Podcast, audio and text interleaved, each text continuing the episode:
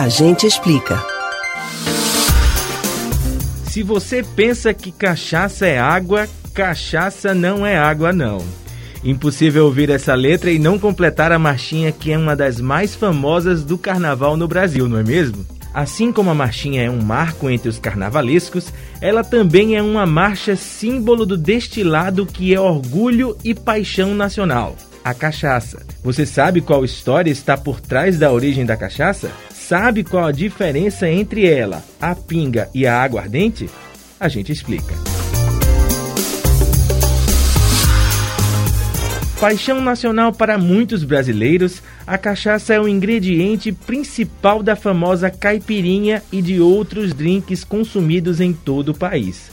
De tão especial ganhou até dia, 13 de setembro, uma alusão à data em que a corte portuguesa assinou a permissão para a comercialização da cachaça no Brasil, em 1661. Para se ter ideia do quanto essa conquista foi difícil, teve até movimento a revolta da cachaça, que levou à legalização da bebida. E a bebida é motivo para orgulho mesmo. Ele é o primeiro destilado das Américas e apareceu antes do rum, da tequila e do pisco. De origem incerta, já que há ao menos três versões segundo especialistas, a bebida é associada a um engenho de açúcar do extenso litoral brasileiro. Há registros históricos de que a feitoria de Itamaracá, em Pernambuco, já produzia cachaça em 1516. Também existem suspeitas de que a cachaça teria surgido em Porto Seguro, na costa do descobrimento do Brasil, em 1520 mas a versão mais aceita por historiadores data a cachaça de 1532, ano em que o nobre português Martim Afonso de Souza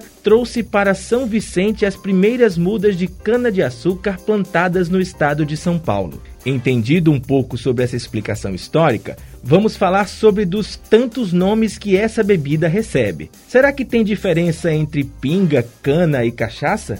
Não, não há. Esses nomes nada mais são do que espécies de apelidos para a cachaça, nomeação técnica e legal para o destilado à base de caldo de cana fresco, produzido com exclusividade no Brasil, envelhecido ou não. Mas tem um nome que precisa sim ser explicado: é a aguardente. Embora considerada simples, a cachaça tem uma das legislações mais rígidas do mundo. Já a aguardente é um destilado que não tem detalhes técnicos específicos, podendo ser, por exemplo, uma tequila, um licor, um rum ou uma cachaça. Logo, toda cachaça é também uma aguardente, mas não é toda aguardente que pode receber o nome de cachaça.